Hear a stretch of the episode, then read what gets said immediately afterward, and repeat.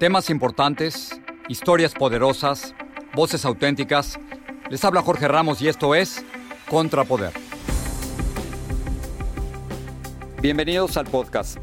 Generalmente hablo de política o con políticos, pero esta vez lo voy a hacer con un comentarista deportivo que es sin duda uno de los más conocidos, pero también de los más polémicos en toda América Latina. Me refiero a David Feitelson.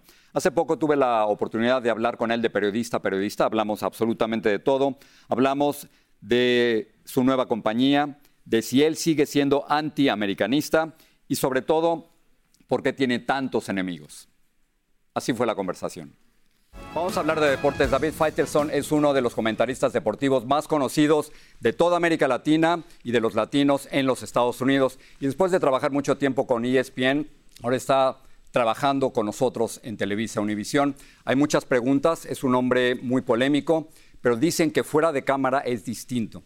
Así que lo quería conocer y está aquí con nosotros. David, un placer tenerte aquí. Jorge, ¿cómo estás? El contrario, el honor es mío, un placer estar contigo, que además, este, ¿cuántos años llevas en, en, Univisión, Jorge? Treinta y tantos.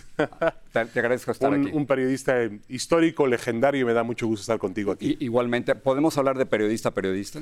Sí, yo, yo hablo de temas un poquito más divertidos que son los deportes. Pero, pero igualmente polémicos. déjame empezar directamente.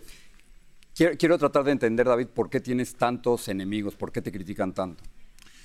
Bueno, porque eh, tomo riesgos. En la vida, aquel que no toma riesgos, pues puede navegar por, una, por, por aguas tranquilas y ir logrando y llevando su vida a una faceta donde no hay adrenalina, donde no hay problemas. Yo tomo riesgos muchas veces me equivoco. Es decir, yo a veces, em, sobre todo porque lo puedo hacer en deportes, eh, obviamente en política. dice riesgos, ¿te refieres a criticar empresas, equipos, personas? Bueno, mira, Jorge, uno de los grandes retos que tenemos como periodistas, yo por lo menos que yo he tenido en casi 40 años de trayectoria, y hablando de temas, algo tan banal, trivial, el deporte es un entretenimiento, pero todas las empresas tienen intereses.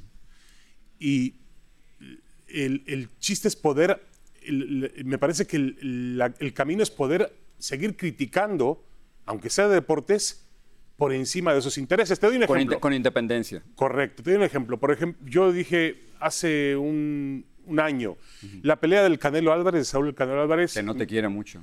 Correcto. Dijo que, voy a tener que poner un sonido, dijo, ese no tiene remedio, la neta. Está bien, está bien, no, no, yo lo respeto a él, no tengo ningún problema, no, no voy a caer en este tipo de intercambios con él. Es, es, un reportero que no analiza, que usa mucho fanatismo.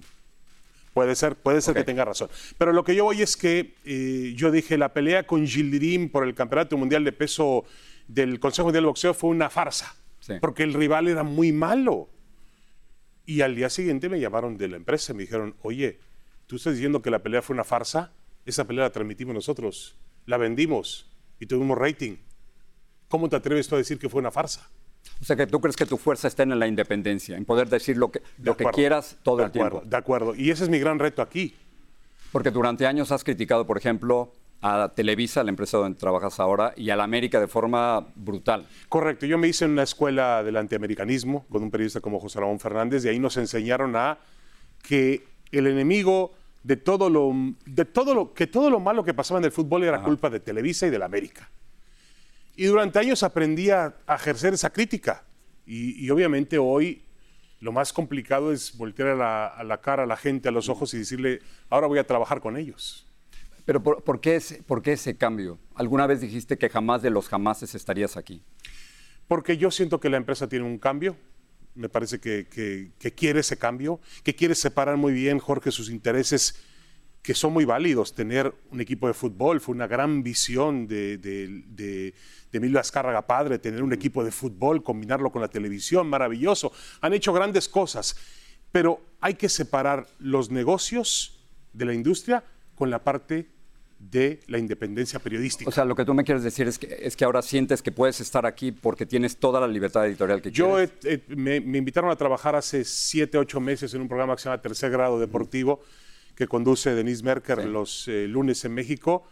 Y te voy a decir una cosa, nunca había gozado yo de una libertad en mis casi 40 años de trayectoria en periódico, en televisión azteca durante 22 años, en ESPN, nunca había gozado de una libertad como la que tengo en ese programa. O sea que te, te cambias porque te sientes distinto, porque ahora puedes hacer cosas que, que cuando dijiste el jamás de los jamases era, era otra situación desde tu punto eh, de vista. Para mí es otra situación, para mí hay un cambio importante, la industria lo reclama, eh, la transformación que hemos sufrido en los medios también lo reclama, y yo creo que tengo una oportunidad maravillosa de ser parte de, ese, de esa transformación cuando mi carrera está entrando, obviamente, en una época de madurez, pero también de un declive normal. Ahora vienen chicos jóvenes que hablan de deportes y que parecen aviones, ¿no? Pasan supersónicos. El, perro Bermúdez, el, gran comentarista deportivo, dice, que, dice que tienes dos personalidades, una en cámara y otra fuera de cámara. alguna vez él dijo que ni narras ni comentas, pero luego en, la misma, en el mismo podcast dijo que eras una persona extremadamente amable fuera de cámara.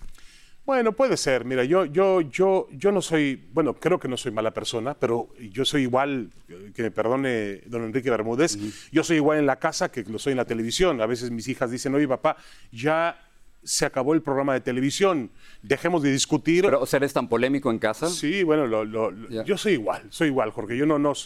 Eh, mira, a lo mejor Enrique por alguna manera, de alguna forma dijo eso, porque él se encontró en medio de la batalla aquella que teníamos durante mucho tiempo, tuvimos una guerra, que, además el televidente se benefició de ella. Porque ¿La guerra de las televisoras? De las televisoras, TV Azteca, Televisa, antes Imevisión, Mundiales, Juegos Olímpicos, teníamos una batalla encarnizada por el rating. Y fue muy buena, pero también fue una batalla que abrió muchas rencillas con compañeros que hoy iban a ser pues, mis mis compañeros de redacción. Es que ahora tienes que trabajar con ellos, vas a trabajar con ellos. No hay problema, yo, yo, yo a todos puedo ver a la cara.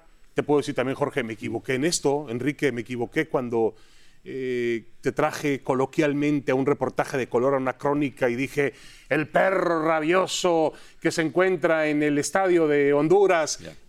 Me equivoqué ese día, tienes que entender. Era algo demasiado personal, ¿no? Era algo demasiado personal. Eh, eh, quizás innecesario, un insulto innecesario. Estoy de acuerdo contigo, Jorge. También he aprendido durante esos 35, 40 años que no es necesario la descalificación personal. Yo no voy a descalificar a Jorge Ramos, voy a descalificar lo que dice Jorge Ramos. Lo que piensa Jorge Ramos, a lo mejor lo puedo descalificar, pero no a ti como persona. ¿Qué, pasó con Cuauhtémoc Blanco? ¿Por qué te cacheteó? Cuauhtémoc Blanco eh, teníamos también una, había un tema que la televisora nuestra, donde trabajaba yo, TV Azteca, se estaba metiendo demasiado en su vida privada, personal, lo cual a mí no me, importó nunca. A mí me importaba su actuación en el campo de juego. Al ser nosotros antiamericanistas, él era el reflejo del americanismo. Y entonces un día en Veracruz, pues eh, estaba terminado el partido, yo estaba grabando con mi cámara, puse la cámara por delante, había una trifulca entre jugadores y por la espalda me tiran un golpe del vestidor del América. Cuando llegué al aeropuerto volteé a ver a Cuauhtémoc y se me quedaba, regresábamos el mismo vuelo a México y, se me, y reía, fui con Pérez Stoifer, el presidente de la América, y me dijo, bueno, este, no sé. Y al final del día hubo una toma que demostró que me dio un golpe, pero él pidió, ofreció una disculpa al día siguiente en el Club América de manera oficial y nada, absolutamente nada. Yo extraño a Cuauhtémoc Blanco futbolista eh, y me encantaría que regresara al fútbol para que dejara la política. Déjame preguntarte de, un par de cosas antes de, antes de que te vayas. ¿Cómo se manejó todo el tema de Rubiales en España? Terrible, muy mal, muy mal, realmente, por, la forma en la cual se soportó a Rubiales, se apoyó a Rubiales. A mí lo que me va a llamar la atención, Jorge, es que yo en pláticas de, de, mesa sobre mesa, con gente que yo conozco, que quiero, que admiro, me decían es que Rubiales no hizo nada. ¿Cómo que Rubiales no hizo nada? Ellos no... Forzó un beso ante Forzó un beso, sí, pero a lo mejor... una jugadora. Los tiempos han cambiado, a lo mejor eso antiguamente no se veía mal, aunque estaba mal. Hoy tenemos una, una mayor, una mayor conciencia en ese sentido, un aprendizaje, pero se manejó muy mal en España, terrible. Ahora lo han suspendido tres años, qué bueno, pero yo creo que también fue un legado importante del Campeonato Mundial Femenil que, lograron que logró España ser campeones del mundo, pero además destapar algo que sigue existiendo. Existe en el fútbol, existe en la esquina, existe en el trabajo, sigue existiendo. Y había, que denunciarlo. Había que denunciarlo. ¿La selección mexicana está en buenas manos ahora? Tiene un entrenador inexperto, sí. tiene muchos retos por delante. Yo no diría que esté en buenas manos hasta no probarlo. Y ahí lo vamos a probar el próximo verano en la Copa América cuando tengan que enfrentar rivales importantes, no en partidos de preparación que son en Estados Unidos, que son para sacar dinero de los paisanos mexicanos.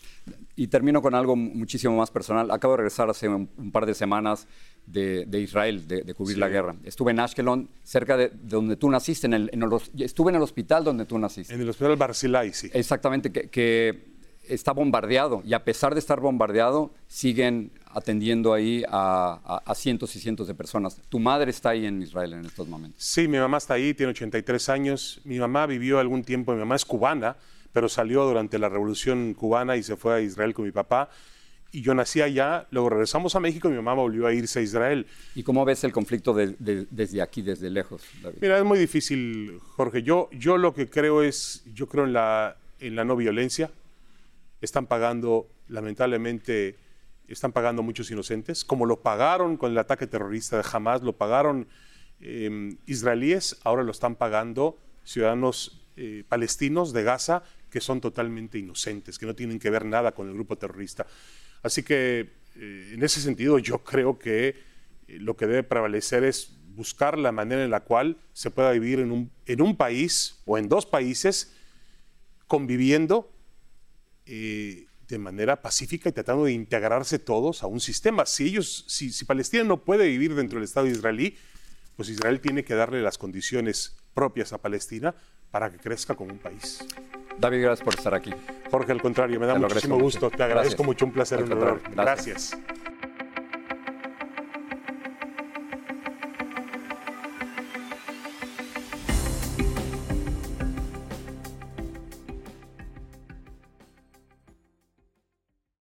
Mantente informado de las últimas noticias en el podcast del Noticiero Univisión. Les saluda Ilia Calderón y de lunes a viernes junto a mi compañero Jorge Ramos les traeremos las noticias más importantes para nuestra comunidad hispana.